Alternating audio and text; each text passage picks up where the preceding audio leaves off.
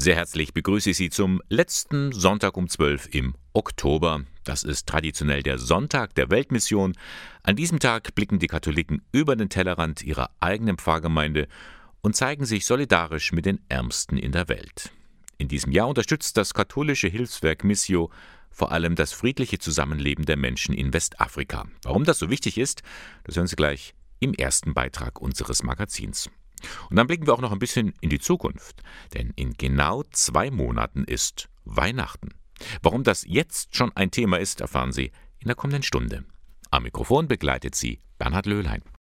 Sie steht unter keinem guten Stern. Die größte Solidaritätsaktion der Katholiken weltweit. Heute ist der Sonntag der Weltmission. Da wird in allen katholischen Kirchengemeinden gesammelt für die Ärmsten in der einen Welt. Doch wegen Corona ist vieles anders. Die Spenden werden weniger, die Not aber noch größer. Blicken wir nach Mali in Westafrika, dem diesjährigen Beispielland des katholischen Hilfswerks Missio. Dort ist eine Friedensmission der Vereinten Nationen stationiert. Sie versucht, Rebellen und Terrorgruppen in Schach zu halten. Ein schier unendlicher Kampf gegen Gewalt. Wie kann man hier Frieden schaffen? Das fragt sich auch Bischof Jonas Dembele. Sein nüchternes Fazit: Frieden schaffen geht nur mit Waffen. C'est difficile de, de dire que euh, on peut es ist schwierig, mit Waffen Frieden zu schaffen, aber manchmal ist es ein notwendiges Übel. Es gibt ein französisches Sprichwort, das sagt, wer den Frieden schafft, schafft den Krieg. Und manchmal haben wir keine andere Wahl. Seit dem Jahr 2013 sind in Mali Dschihadisten und andere Terrorgruppen unterwegs. Die Regierung allein vermag sie nicht zu stoppen. Darum unterstützt die Kirche vor Ort die Friedensmission der Vereinten Nationen. Denn die Menschen leiden sehr unter dem Terror. C'est vrai qu'il y a des conséquences réelles sur les populations parce qu'il y a beaucoup d'écoles an vielen Orten, wo es die Konflikte gibt, wurden die Schulen geschlossen. In den ländlichen Gegenden konnten viele Menschen ihre Felder nicht mehr bewirtschaften. Das betrifft auch den Handel. Die sozialen und wirtschaftlichen Auswirkungen des Konflikts sind enorm. Es betrifft besonders die Verletzlichsten, die Kinder.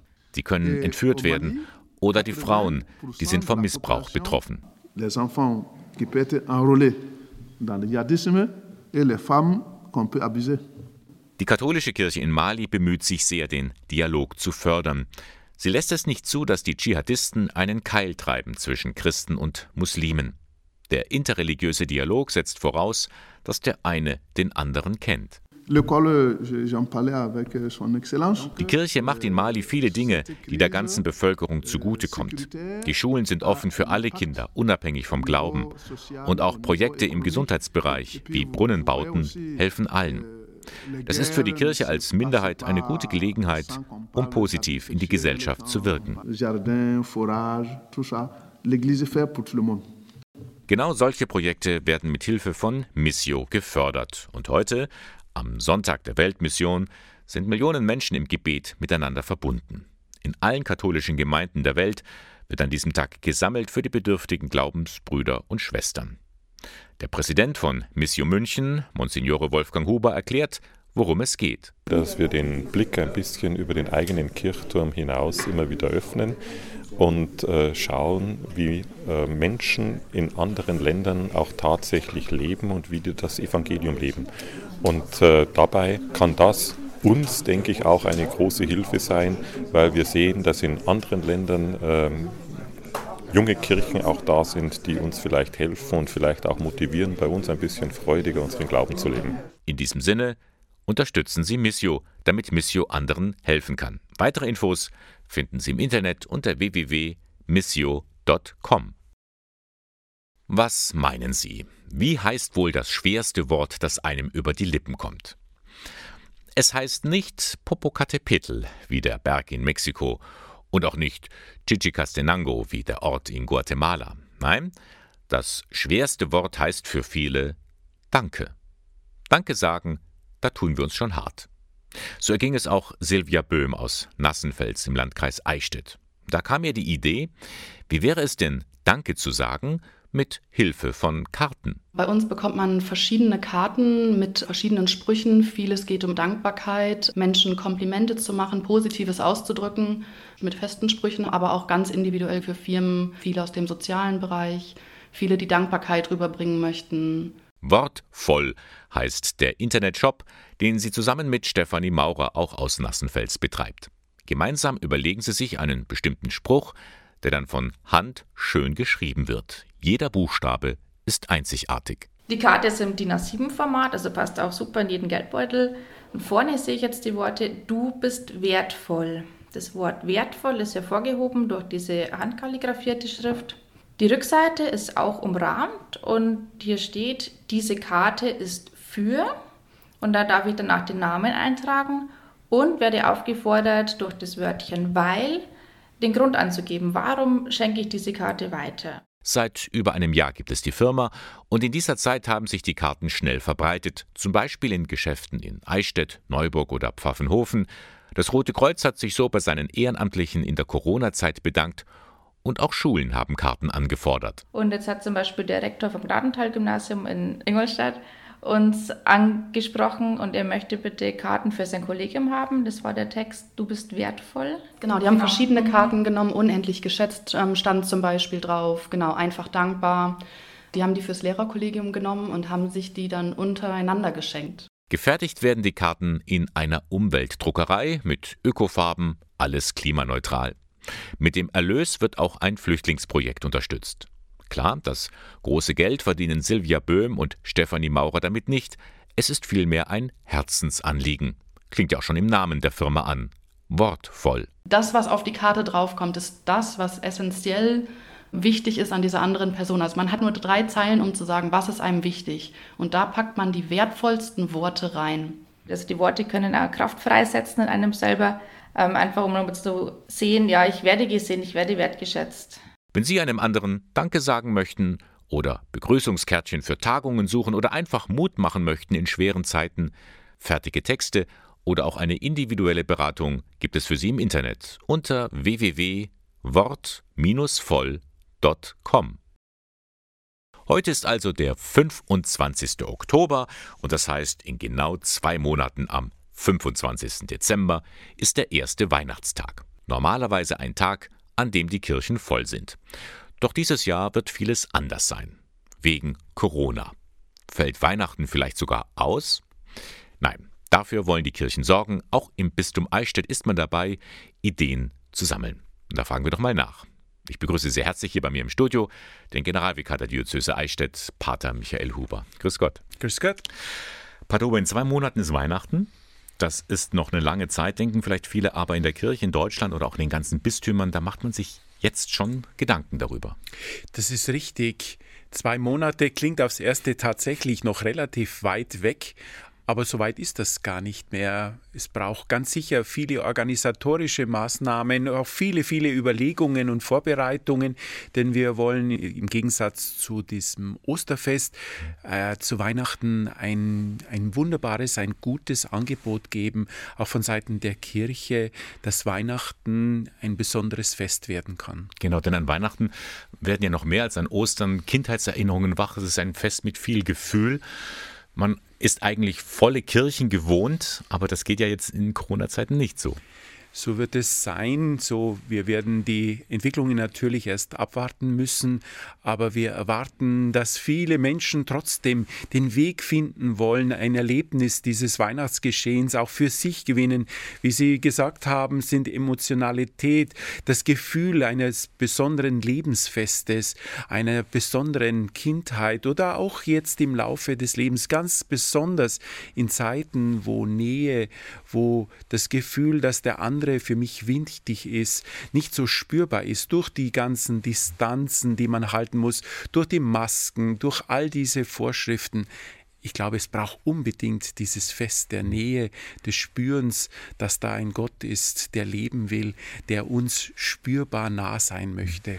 Die Planungen, die laufen ja jetzt natürlich erst so richtig an, aber können Sie schon so ein bisschen verraten, wo es hingehen wird? Auf was kann man sich freuen? Was ist vielleicht auch eine unerwartete Möglichkeit, wo Kirche präsent sein wird? Kirche möchte da sein und sie möchte auf vielfältige Weise da sein.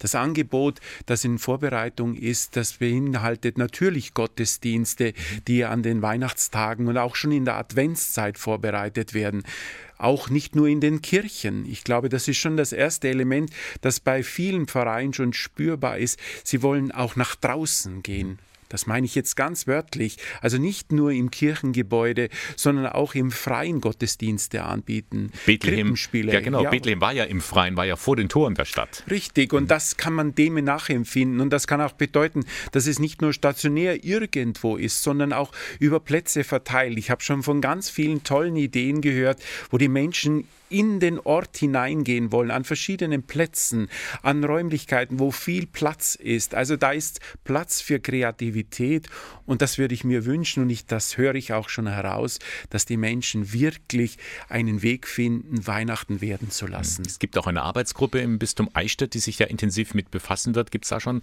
erste Ergebnisse in Anführungszeichen? Diese Ergebnisse gibt es tatsächlich schon. Wir haben also frühzeitig zum Planen angefangen, zum Organisieren, haben auch ganz viel viele Männer und Frauen gefunden, die bereit sind, mitzugestalten und mitzuwirken. Das geht, wie gesagt, auch wieder über Gottesdienste, aber wir wollen viel mehr. Wir wollen auch die Angebote an, an Ideen, eine Art Ideenbörse mitgeben, wie man mit adventlichen und weihnachtlichen Bräuchen kreativ umgehen kann, wie wir da zu Menschen kommen, die vielleicht sonst niemanden hätten. Ob das jetzt im Alten- und Seniorenheim ist oder auch bei den Familien, bei den Kindern, den Kinderkrippen und ähnliche Formen. Aber auch natürlich im Online-Angebot. Ich denke, das ist eine ganz wesentliche Komponente. Online-Angebot ist natürlich in erster Linie für jene, die sowieso im Internet zu Hause sind. In der Kirche sind traditionell aber auch viele ältere Menschen, die jetzt vielleicht nicht so computerfirm sind. Ähm, wie will man die erreichen?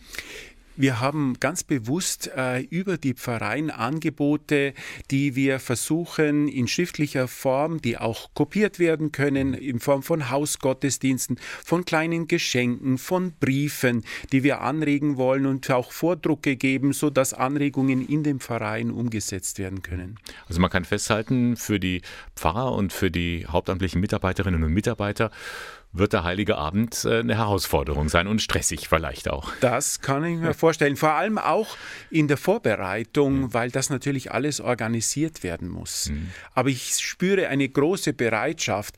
In vielen Orten sind die Anfragen an uns schon herangetragen. Was machen wir? Was können wir machen? Mhm. Und ich habe auch schon von vielen, vielen Ideen gehört. Okay, wir werden natürlich auf dem Laufenden bleiben und unsere Hörerinnen und Hörer informieren, was da alles kommt und auch ein paar praktische Beispiele geben. Aber eins können wir jetzt schon festhalten, Pater Huber, Weihnachten fällt nicht aus. Das kann ich nur voll und ganz bestätigen und ich freue mich drauf. Herzlichen Dank, alles Gute. Danke, wieder. Es geht in die dritte Runde mit dem Eichstätter U-Projekt. Zum dritten Mal kommen junge Leute zusammen, um neun Monate lang gemeinsam im sogenannten U-Haus zu leben. Dabei haben sie Gelegenheit, Neues zu lernen, sich beruflich zu orientieren und ihren Glauben zu stärken. Das Bistum Eichstätt bietet dieses außergewöhnliche Experiment nun im dritten Jahr an. Am vergangenen Sonntag sind die neuen Bewohnerinnen eingezogen. Daniela Olivares war mit dabei. Mit Koffern und Kisten bepackt kommen sie an. Sechs junge Mädchen ziehen in diesem Jahr ins Juhaus in der Stadtmitte von Eichstätt ein. Ju steht in diesem Fall für Jugend, Orientierung, Unterscheidung. Dabei nutzen die Teilnehmerinnen die Chance, sich ein Jahr auf sich zu konzentrieren und viel Neues auszuprobieren, berichtet Christoph Wittmann, Leiter des Zentrums für Berufungspastoral. Es erwarten uns viele spannende Wochen mit ähm, wahnsinnig bunten Programmen und vielen Themen, ähm, angefangen von der Persönlichkeitsbildung bis hin zu geistlichen, spirituellen Themen, äh, über den Glauben, über die Kirche und dann auch so zum Ende hin natürlich den, den Ausblick, wie schaut es beruflich aus, wie geht es bei mir weiter. Doch der erste Programmpunkt heißt erstmal ankommen und auspacken. Die jungen Menschen beziehen ihr vorübergehendes Zuhause. In den kommenden Monaten sollen sie zu einer Gemeinschaft zusammenwachsen und ihre Beziehung zu Gott stärken. Das U-Projekt bietet viele Möglichkeiten. Weil ich noch ein Jahr für mich nutzen möchte vor dem Studium und noch mich ein bisschen mehr weiterentwickeln möchte, um dann Religionspädagogik zu studieren nochmal ein Jahr Zeit haben zu überlegen, was ich machen will, also beruflich und auch die Praktikas auszunutzen, aber auch einfach das Angebot, so ein Jahr mit Gott, so ein christliches Orientierungsjahr hat mich halt voll angesprochen. Einerseits, weil ich mir eben über meine berufliche Zukunft noch im Unklaren bin und dann möchte ich einfach noch ausprobieren und Praktika machen, was mir eben gefällt und andererseits eben wegen, der, wegen dem geistlichen Aspekt, dass ich einfach in meinem Glauben noch einen Schritt weiterkomme und ja, da irgendwann noch gefestigt werde. Auch hier hat die Corona-Pandemie Auswirkungen. Normalerweise steht das Haus auch anderen jungen Menschen offen, die einfach mal zum Studieren, Beten oder Essen vorbeischauen möchten. Das ist derzeit nur eingeschränkt möglich. Eines steht allerdings fest, nach Schema F verläuft kein Jahr. Es ist immer Abenteuer, es ist immer anders. Es ist natürlich ähm, geprägt von den äh, Teilnehmerinnen und Teilnehmern, die da sind, welche Fragen sie mitbringen, welche Biografie, welche Themen sie beschäftigen. Und ja, sie bringen sich mit ihrer Persönlichkeit ein und machen das jedes Jahr natürlich dann einzigartig. Und dieses Jahr hat nun für die sechs jungen Teilnehmerinnen begonnen. Wir wünschen Ihnen alles Gute im U-Haus. Es ist eine gute Nachricht mitten in der Corona-Pandemie. Die Sternsinger werden auch in diesem Winter Hoffnung und Segen zu den Menschen bringen. Kinder und Jugendliche sind aufgerufen, zu Beginn des kommenden Jahres Teil der Aktion Drei Königssingen zu werden auch im Bistum Eichstätt. Und viele fragen sich, wie soll das gehen angesichts der aktuellen Herausforderungen wegen der Corona-Pandemie? Die Verantwortlichen machen Mut, es geht, wenn alle mit Schutzmaßnahmen unterwegs sind.